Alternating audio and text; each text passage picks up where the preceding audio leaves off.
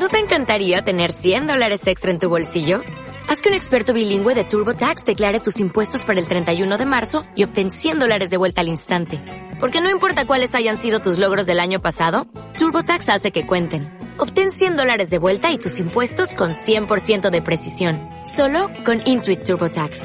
Debes declarar para el 31 de marzo. Crédito solo aplicable al costo de la presentación federal con TurboTax Full Service. Oferta sujeta a cambios o cancelación en cualquier momento. Un mundo de posibilidades. Historias que cambiarán tu manera de ver las cosas.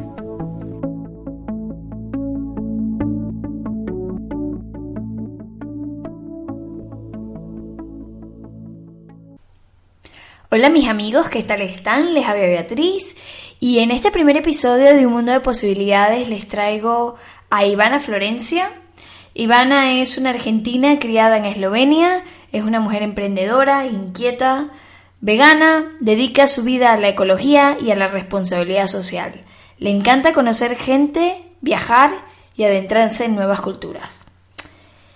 Eh, les traigo aquí a Ivana porque es la persona que más conoce de ecología, responsabilidad social y consumo ético que conozco. Además que no solamente conoce de estos valores, sino que también los vive y me ha enseñado mucho a mí y sé que les enseñará a todos un poco más de estos tres temas, ampliando un poco nuestro mundo, nuestra costumbre y nuestras ideas. Así que aquí los dejo con esta entrevista. Espero que les guste. Hola Ivana, gracias por estar aquí y aceptar ser la primera entrevistada de Un Mundo de Posibilidades. Muchas gracias por invitarme. Eh, bueno, me gustaría que nos comentaras eh, ¿Cómo influye en ti ser una argentina criada en Eslovenia? Bueno, es una respuesta un poco más complicada, creo, pero sí, sí, sí. Eh, yo creo que lo que más influye es el tema de cambiar de, um, de hábitos, cambiar de cultura un poco. Uh, de alguna manera, cuando te crías en una sola cultura, muchas cosas la das por hecho, que son así. La primera cosa que aprendes que se hace de una manera, lo das por hecho. Um, y, a pesar de tener la mente muy abierta y tal, muchas cosas del día a día, de los hábitos, los haces siempre de la misma manera. Mientras que cuando cambias de cultura y ves y vives la realidad de un día eh, organizado de otra manera, eh, aprendes que las cosas no tienen que ser de una manera. Entonces, eh, de repente te das cuenta que las puedes hacer de la manera de esta nueva cultura o de una tercera, entonces te vas haciendo tus propios hábitos a tu gusto o bajo el impacto que quieras tener. Entonces creo que eso es lo el mayor impacto que, he tenido. Claro, genial. Pues a mí me gustaría que nos comentaras un poco más el, el cómo esta Argentina que se cría en Eslovenia eh, llega al mundo del ecologismo y la responsabilidad social. Sé que esto no es algo que estaba en tu familia, obviamente la parte de como de la cooperación y todo esto sí, que yo creo que es valores de familia, pero, pero el tema ecología como tal, eh, no. Entonces quiero que me digas cómo, cómo llegaste ahí, ¿no? Mm, bueno, justo que mencionas ahora el tema de la familia, uh, luego de... Nunca me lo esperaba que tuviese una, uh, un impacto, ¿no? Pero luego de un tiempo me acordé que mi mamá, cuando yo era pequeña, iba al parque a jugar, eh, que en Argentina es común que a veces hay niños jugando en el parque que no están, viven en la calle o tal. Eh, alguna vez por ejemplo, llevaba a alguno de los niños a casa a merendar con nosotros. Y eso no es que algo tenga un impacto directo con lo que hago ahora, pero es una manera que vas creciendo eh, que tiene una influencia en tu, en tu manera de ser por ahí, ¿no? De compartir, de uh, tratar de mejorar la situación de los demás y tal. No, en definitiva seguro te dejó la semilla de eso, ¿no? Sí, yo creo que de alguna manera este, mi mamá era voluntaria en otros tipos de, cosas como ayudando a gente con, eh, con, SIDA y tal, entonces yo creo que de alguna manera eso también tuvo un, impacto. Claro. Luego eh, fue de casualidad, en realidad yo no me interesaba por el tema, compraba ropa en todas las marcas convencionales, bebía whisky con Coca-Cola, o sea, tenía una vida bastante convencional en ese sentido. Eh, pero cuando estaba en la facultad, en una, estaba estudiando economía, emprendimiento, eh, en una organización que organizábamos proyectos para tener eh, experiencia en el mundo real, salió la idea de hacer el día sobre chocolate. esa idea, como no tenía mucho que ver con el grupo Management Group, terminó saliendo de esta organización y terminó siendo la feria de chocolate de Ljubljana, de la capital de Eslovenia. Um, y ahí empecé a cooperar con el comercio justo. Antes de esto, lo que había pasado era que enseñando, estaba enseñando emprendimiento en una escuela secundaria y estábamos en temas de pitch, todo lo que es cómo hacer un pitch, cómo hacer presentaciones y de casualidad terminé viendo un video en YouTube que se llama The Best Speech Ever, el mejor discurso de la historia, que va sobre la alimentación. Y ahí fue el primer cambio que hice, de dejar, dije, bueno, eh, no sé mucho sobre el tema, pero a ver si puedo dejar la carne y los lácteos. Uh, y me empecé a interesar sobre el tema y vi que puedo vivir sin eso y si puedo vivir sin eso que hace daño porque ¿por qué no probar? ¿Por qué no? Y ese fue el primer cambio, que fue un cambio personal y, y hasta ahí. Luego en la feria, cooperando con el comercio justo, me enteré de lo que pasaba en las plantaciones de cacao y con la explotación de niños. Y ahí también, otra vez, fue el segundo cambio que hice, que, que, era dejar de consumir chocolate o café que no sepa el origen. Y me di cuenta que en estos cambios, en lugar de tener límites, que mucha gente lo ve como un límite, en realidad se me abría un mundo a, sí, no consumo estos tipos de chocolate, pero de repente conocía cafés y chocolates con sabores que nunca había visto, pensado en mi vida, ah, de mucha más calidad y muchos más interesantes. O por haber dejado la carne, había empezado a probar recetas nuevas que nunca me hubiera imaginado o hubiera tenido los ojos abiertos a eso. Um, y así fue como empezó. Luego Ljubljana es una ciudad muy pequeñita, entonces cuando cooperas con una organización enseguida conoces a las demás organizaciones, entonces em, fuimos a, cooperar a proyectos sobre ropa, moda sostenible, um, temas de residuos, uh, generar menos plásticos, hacer tus propios productos de limpieza y tal. Entonces, cada cosita que ibas aprendiendo ibas tratando, de aplicarla a tu día a día. Ah, y ahí, bueno, más o menos fue cuando creció, salió la idea de, hacer un proyecto que abarque todos estos ah, conceptos, digamos, bajo la sostenibilidad. Cada organización estaba enfocada en una cosa, o en comercio justo, o, o en residuos, o en desarrollo sostenible, pero ninguna, digamos, abarcaba los, al menos en ese entorno, en Ljubljana, eh, todos los hábitos, digamos, ¿no? Todos los conceptos bajo un paraguas. Y por eso nació la idea de Flor, que son las iniciales de Fair Trade, comercio justo, L de local, cero de zero, zero waste, cero residuos, y R de responsable.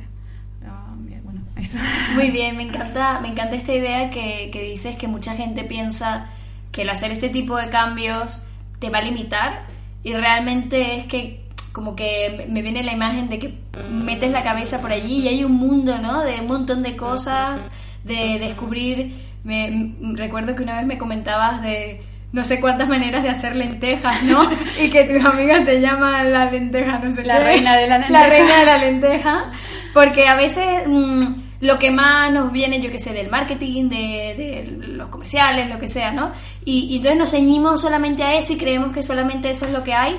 Y luego, pues, eso te das cuenta que hay un montón de cosas que te estás perdiendo solamente por seguir lo mismo. Por seguir un hábito un poco a ciegas, ¿no? O sea, estamos en el modo automático cuando vamos a súper o a los hábitos del día a día y no, no te paras a disfrutar de algo porque tampoco es de muy buena calidad muchas veces.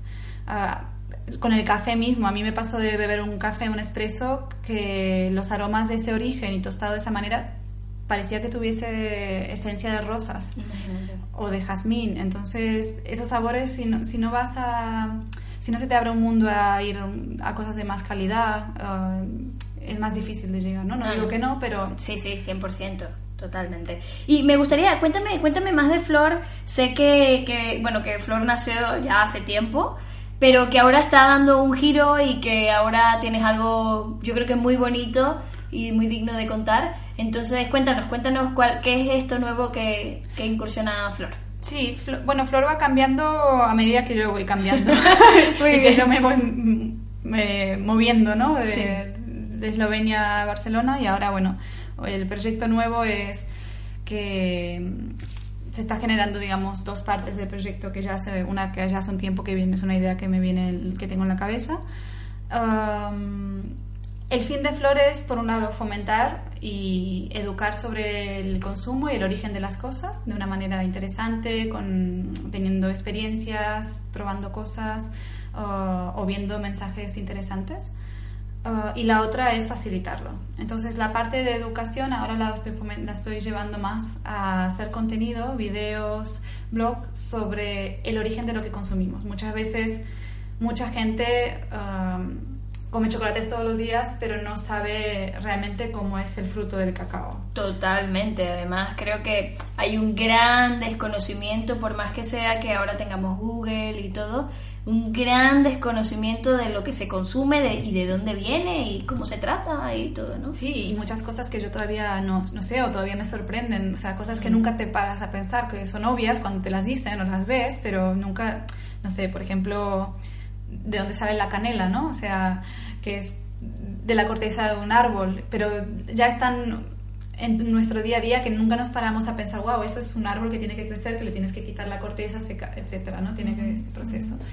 Entonces me parece una manera muy interesante de que la gente vea el valor del origen, vea la gente que está detrás y, cuando, y vea bajo qué criterio se le da calidad o no a un producto. Entonces con eso se levanta un poco el, el, criterio mínimo que tiene la gente y se consigue que, que, lo valoren más. Y si lo valoran más, se paga un precio justo y se respeta más el entorno, etc. Entonces es como una cadena que creo yo que tiene de impacto. Um, y sí, o sea eh, con, este proyecto, esta parte de los videos y del blog, la idea es eso. Eh, empezaré con unos videos aquí en Barcelona, la idea es empezar aquí y luego el viaje va para Argentina, que tengo que ir eh, a visitar también a la familia y aprovecho para ir a Chile y a Perú y, ir por plantaciones de cacao, café, azúcar y otros proyectos que voy a ir encontrando por el camino de personas, iniciativas, emprendimientos que sean interesantes y que fomenten esta parte. Oh, así que veremos qué es lo que pasa, es un poco una aventura. Muy bien, eh, sé que no lo tienes todo como, como excesivamente planeado ni nada, pero sí que me gustaría que me contaras, el, aparte de, obviamente, de que llegarás a Argentina con tu familia, quiero que me cuentes eh, esto que me contaste hace unos, unas semanas, de, de dónde llegarás, cómo lo harás, porque creo que esto es algo que nadie conoce lo de lo que me contaste que era como de trabajo para una empresa que es socialmente responsable. Ah. Sí, esto. Bueno, bueno, en la parte de Perú, más que nada, ah, yo organizando la feria de chocolate hace la última vez que la organicé antes de pasar a otra persona y venir a Barcelona conocí a una empresa que tenía los dos pilares de calidad y es la primera empresa que tiene un impacto positivo en el ambiente a la hora que tú comes un chocolate Ah, no solo es ecológico, sino que el impacto realmente social y ecológico es muy positivo y climático también. Ah, se llama, bueno, no sé si se dice marcas, pero se llama Original Beans. No, bueno, tú estás, eh, estás representando Original Beans, o sea que no pasa nada. Eh, free marketing para Original Beans. Bueno, mm, en ese momento cuando me mudé a Barcelona los fui a visitar, los conocí, me encantó la historia y les dije que tenía, que me gustaría mucho trabajar con ellos y después de dos años, porque no es tan fácil, digamos, abrir un mercado nuevo, realmente se está haciendo realidad y estamos empezando a, a vender estos chocolates aquí. Entonces, ellos trabajan con orígenes, todo el cacao crece dentro del bosque, no hay monoplantaciones, ah, siempre con la idea de reforestar, de darle valor al bosque, de darle valor a las variedades. Son variedades muy raras, cada chocolate es de una variedad sola, como un vino, no son mezclas y se ve mucho la diferencia de sabor, aunque tengas el mismo porcentaje, mismo tueste, mismo, todo igual, si son variedades diferentes, ah, el sabor es completamente diferente. Y, y, aparte de todo este impacto positivo en el ambiente, también se le paga dos entre dos y cuatro veces más a los productores de lo que se paga en el comercio justo. Ah, genial. Ah, no solo por calidad, sino porque bueno, se exige una calidad más alta, un cuidado de los árboles, un cuidado de la fermentación más... Eh, Como una especialización, ¿no? Sí.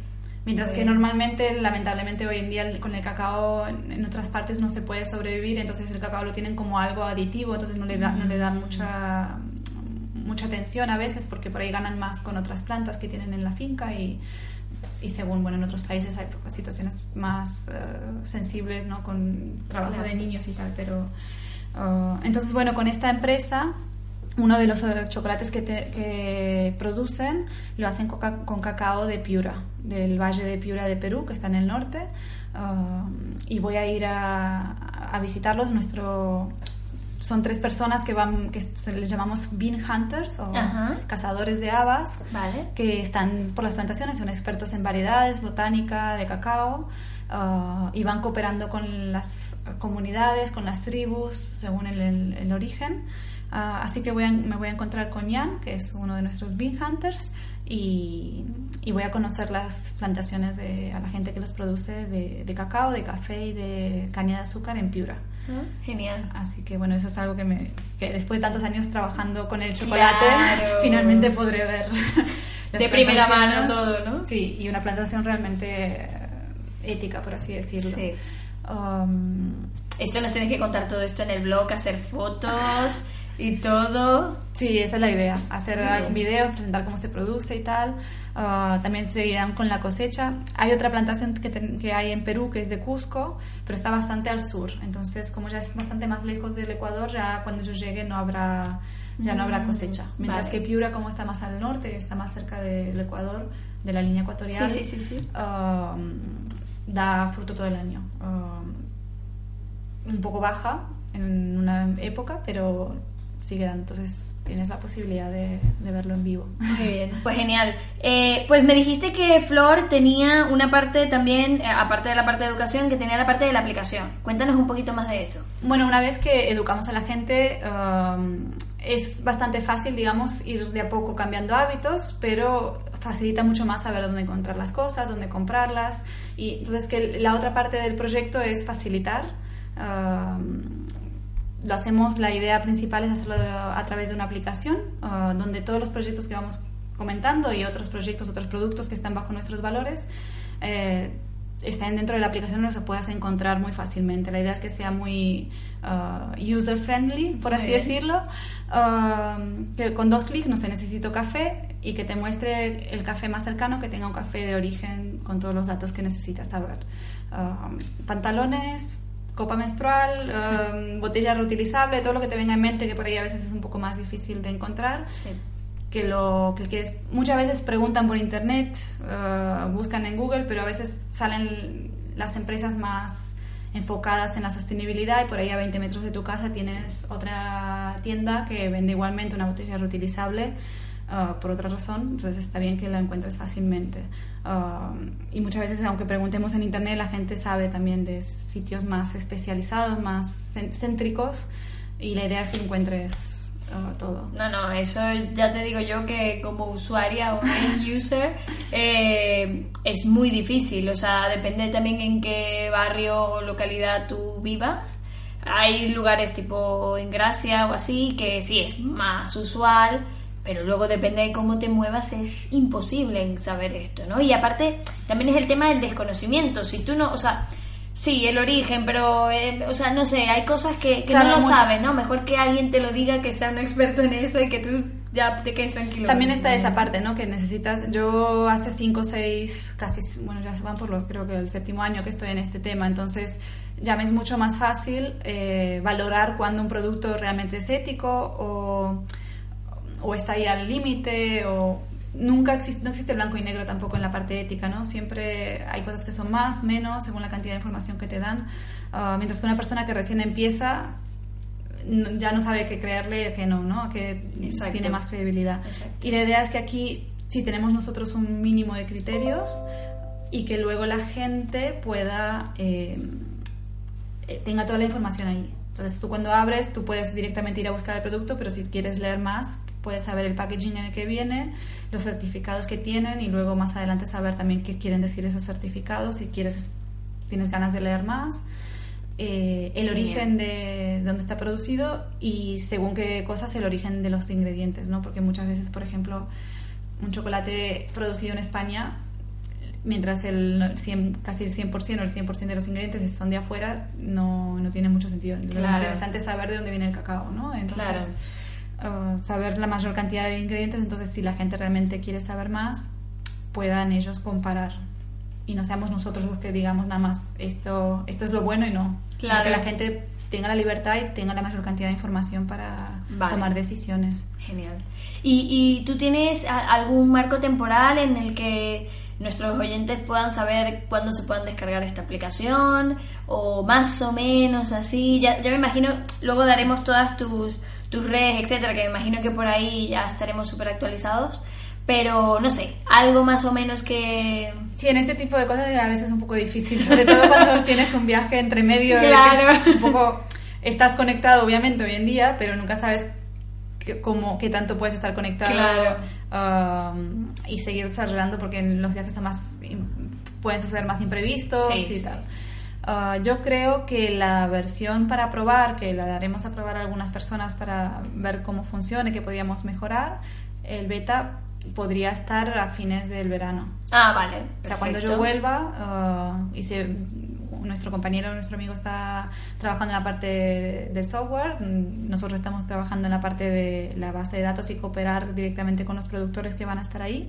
Ah, y cuando haya un mínimo útil, digamos, ah, la daremos a probar a Barce- en Barcelona. Aunque Ah, ya genial. tenemos puntos en varias partes de España e incluso tenemos puntos de algún producto también fuera de varios países de Europa. Muy bien, pues genial, pues yo quiero saberlo todo y seguro que nuestros oyentes también, así que me parece genial. Eh, pasando un poco a, a ti como persona, ¿no? Que, que eres vegetariana, que eres ecologista, obviamente.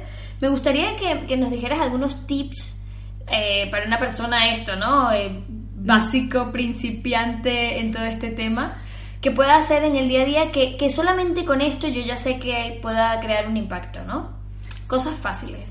Ok. Lo más fácil, porque la gente dice, bueno, luego estás mirando todo el tiempo los ingredientes y las etiquetas y no sabes qué creer y tal. Entonces, Sí. lo más fácil es no consumir.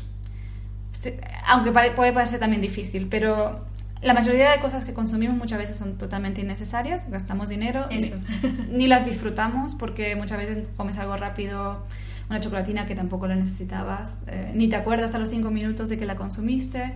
Ah, o algo azúcar, ¿no? El azúcar que pueda llevar, que esto luego no es bueno, y grasas. Claro, no es bueno para tu cuerpo, no es bueno para la gente que lo está produciendo, pueden haber niños, estás generando basura, estás gastando dinero y al final ni siquiera lo disfrutaste porque a los cinco minutos ya ni te acuerdas que lo has comido, entonces Sí. no te da un valor, digamos. Ah, entonces, con solo hecho de no, no consumir un producto, libras del impacto de la producción, del transporte, del packaging, de toda la cadena de valor que hay detrás de eso. Entonces, tratar de pensar dos veces, realmente lo necesito. ¿no? Entonces, Claro. eh, con ese paso ya nos libramos de un montón de cosas Genial. ah, y ahorramos bastante dinero también. Ah, luego, de- esa es la primera R de las R's del Zero Waste, Sí. que sería el rechazar, ¿no? tratar de no consumir. Eh, y luego simplificarnos un poco la vida. Eh, esto, uno de los consejos que a mí me gusta es el vinagre. El vinagre am, se usa para muchas cosas en temas de limpieza. En lugar de tener 20 productos tóxicos, algunos con fra- las, las fragancias que ponen los productos de limpieza son, nos hacen mucho daño a los pulmones, a las vías respiratorias, aparte de otros tóxicos que terminan en la naturaleza y tal. Mientras que con el vinagre quitas toda la cal, puedes limpiar ah, la mayoría de superficies, am, diluyéndolo una parte de vinagre por 4 o 5 de aguas, los vidrios, los baños, la cocina, como suavizante, como lo hacían nuestras abuelas. El suavizante es un producto muy, muy tóxico ah, y contaminante a la misma vez, también para nuestro cuerpo. Ah, y con eso lo he hecho cambiar a vinagre, que es mucho más barato y mucho más natural. ah, ya nos ha- hacemos un gran impacto. Entonces, el vinagre en lugar de muchas cosas. Genial, yo no, no sabía lo, de, lo del suavizante. Sí es cierto que yo, pues, muchas superficies las limpio con vinagre porque además cre- creo que se infecta bastante bien y luego si lo unes con limón, etcétera, pues genial. De hecho, para los suelos estos que son de parqué, deja un brillo súper bien, no deja así esas marcas como de agua extrañas. No, Pues, se pero no sabía lo del suavizante, qué Para interesante. Los, para los suelos hay que tener cuidado según el suelo de que esté diluido. Claro. En el poner un chupito o dos Sí, en, sí, sí, en un balde grande un balde. porque sigue siendo ácido Sorro- sí, corrosivo, ¿no? y que no te haga daño con, con el tiempo, ¿no? Pero si está diluido no puede, no, no va a hacer nada. Um, y sí, es, te los vidrios te los deja mejor que cualquier otra cosa y te quita la cal. Una, yo trabajaba, también controlaba el tema de la limpieza, las, las chicas, las organizaciones de limpieza en, una, en unos pisos sostenibles para turistas, eh, ecodiseñados. Sí. Y las teteras que estaban en los pisos eh, usaban el agua de la canilla porque la gente usaba el agua del, del grifo, Ah, mientras que nosotros en la oficina teníamos el agua filtrada. Claro. Y, y se juntaba mucha cal y las chicas de limpieza por ahí estaban ahí media hora rasqueteando y no salía poniendo productos de limpieza ah, y con ponerle un poquito de vinagre y dejarlo media hora una hora salía solo o sea no, no tenías que nada o sea lo enjuagabas y la cal desaparecía. Ah, entonces Eso está genial, eso está genial porque además aquí, por lo menos en Barcelona, que el agua tiene tanta cal y que al menos aunque la bebas de potable, etcétera, pues por todos lados usas la, el agua con la cal. Entonces claro. deja su rastro por todos lados. Y bueno, y, y aparte que se usa también para comer y bueno, es, Ujú, lo usas sí. para todo y te libras de, de embalajes, porque con un litro de vinagre puedes hacer 5, 6, 7 litros de, de, Como de agua producto. con- de- sí. sí, sí. Entonces va muy bien. Eh, luego el tema de las lentejas, es, para mí es lo que te- mis amigas me llaman la reina de las lentejas. Me encanta, la reina de las lentejas. Bueno, empezó porque siempre traía pate de lentejas a algún evento y aparte siempre lo comentaba en algunos talleres que damos sobre consumo sostenible. Las lentejas tienen mucha proteína, mucho hierro, calcio, ah, son muy nutritivas, son muy baratas, es la base de la alimentación, sobre todo en España. es- cada civilización tiene su base de legumbres y, y granos que consumen o cereales. Y aquí en España la lenteja es muy, muy tradicional. Es bastante barata. Entonces, con un kilo de lentejas, bastante barato, puedes alimentar a mucha gente ah, y puedes hacer un montón de cosas. Entonces, en lugar de comer, comprar un kilo de carne, por ejemplo, ah, cambiarlo por ah, la lenteja, si la remo yo siempre, bueno, llego a casa pongo a remojar. Eh, si te olvidas, se hacen brotes. Tienes brotes para ensalada, para saltear, para poner sobre el pan, para Súper bien. para lo que quieras. Eh, remojadas sin cocinar, las pasas por la mini pimer con un pedacito de cebolla, de aceite de oliva, de pimiento, lo que te guste, especias, comino, sal, las especias que te gusten, curry. eh, y tienes pasta para hacer eh, albóndigas o, o hamburguesas o cosas así. Si las cocinas, las tienes para estofado, para sopa, para ensalada, eh, etcétera.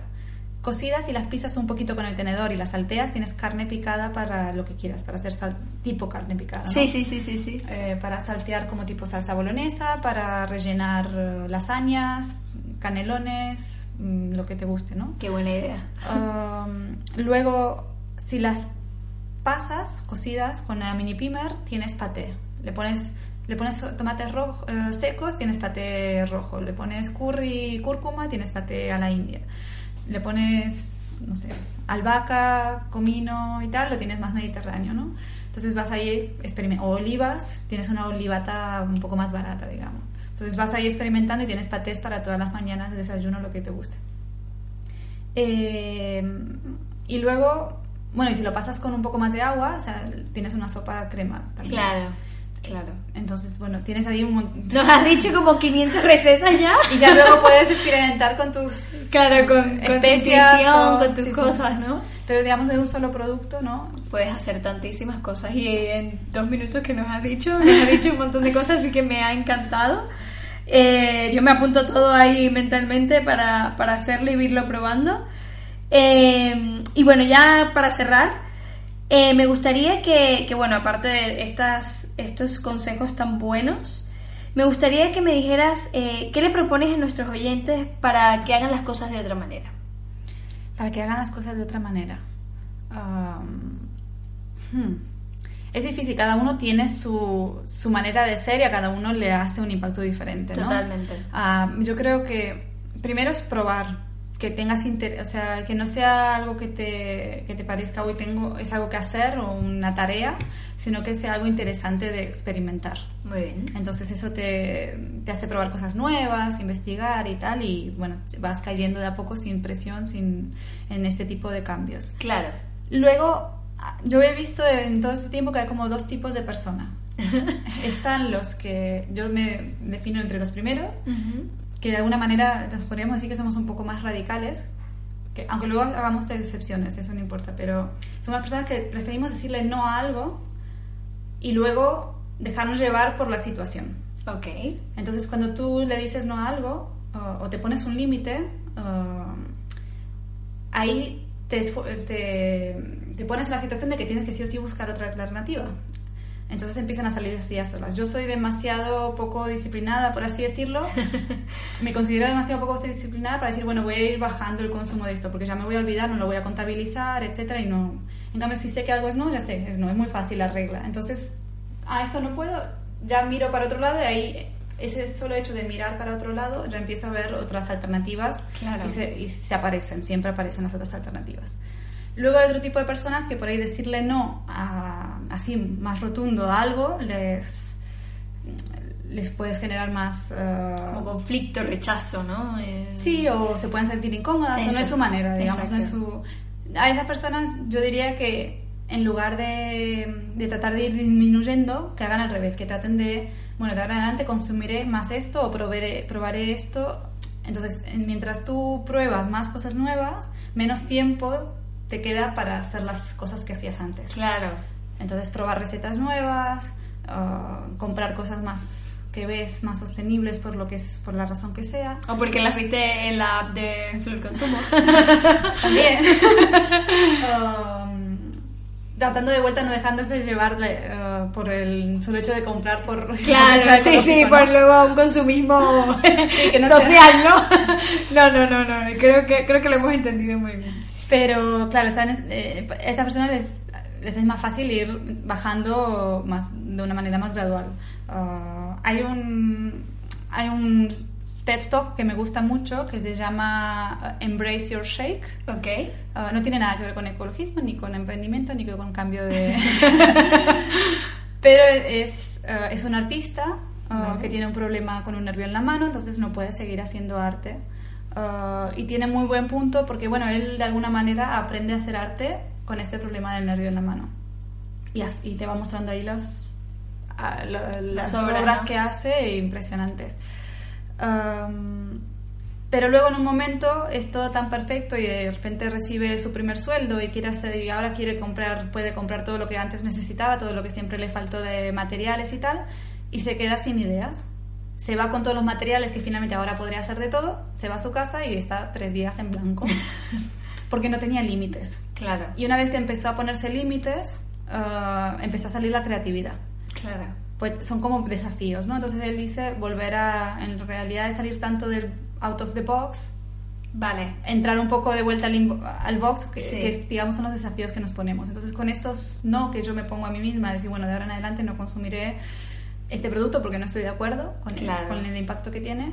Son como pequeños desafíos que hacen que de repente sea más uh, creativa a la hora de resolver. Y te vuelvas la reina de la lenta. por ejemplo. O la, no sé si habéis visto la foto en, en, Facebook o por las redes sociales de un mono que lleva un montón de naranjas con, todas las, con las manos y los pies. Sí. El 90% de las veces eh, sale todo bien, sale todo perfecto y, y, eres la ecologista que va que hace las cosas bien y encuentras las ideas, pero algunas veces pasan cosas así parecidas que terminas yendo por la calle con no quiero bolsa, no quiero bolsa de plástico sí, sí, y andas sí, con... Esto me ha pasado, la gente me ve un poco raro, pero bueno, tú vas tú con tu conciencia tranquila y eso es lo más Sí, importante. aparte que es un poco más divertido, ¿no? O Sí, sea, te, sí, te encuentras en situaciones que, bueno, a veces un poco desafiantes, pero... Bueno, Juegas Tetris, ¿no? Con, con la compra. Con la compra, sí, en la bolsa, una bolsita pequeñita que lleva 20 Sí, cosas, pero bueno.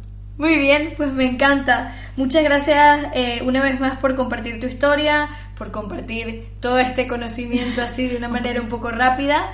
Eh, bueno, eh, digo tu, tus redes sociales para que podamos saber mucho más de todo esto que has hecho con, con Flor y, y, podamos educarnos y encontrar a través de la aplicación todo esto que nos vas a compartir. Estás en Facebook y en Instagram como Flor Consumo Ético. Sí. Sí. Entonces, bueno, nada, seguirla, que se va a embarcar en una súper aventura ética y responsablemente, eh, socialmente responsable, perdón. Y, y, nada, queremos saber de ti, te deseo el mayor de los éxitos, sé que lo vas a hacer muy bien. Gracias, veremos qué pasa. y, y, bueno, gracias por invitarme. nada, un abrazo a todos.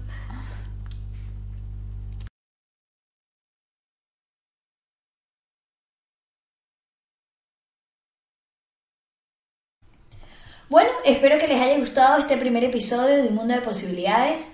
Por favor comenten en nuestra comunidad si les ha gustado, qué les ha parecido y si conocen a alguien que viva y haga las cosas de otra manera o son ustedes mismos que creen que con su historia pueden aportar, por favor escríbanme al email mundoposibilidades.com. También estamos en Instagram como mundo.posibilidades y en Facebook con la comunidad Un Mundo de Posibilidades. Estaré sacando episodios cada dos semanas, así que no se pierdan los próximos episodios. Todos los datos de Iván estarán en las notas del programa y recuerden, mantengan los ojos bien destapados, las orejas bien paradas y la mente bien abierta, que algo maravilloso y diferente puede estar a la vuelta de la esquina para hacernos ver que nuestro mundo está lleno de posibilidades diferentes. Un abrazo.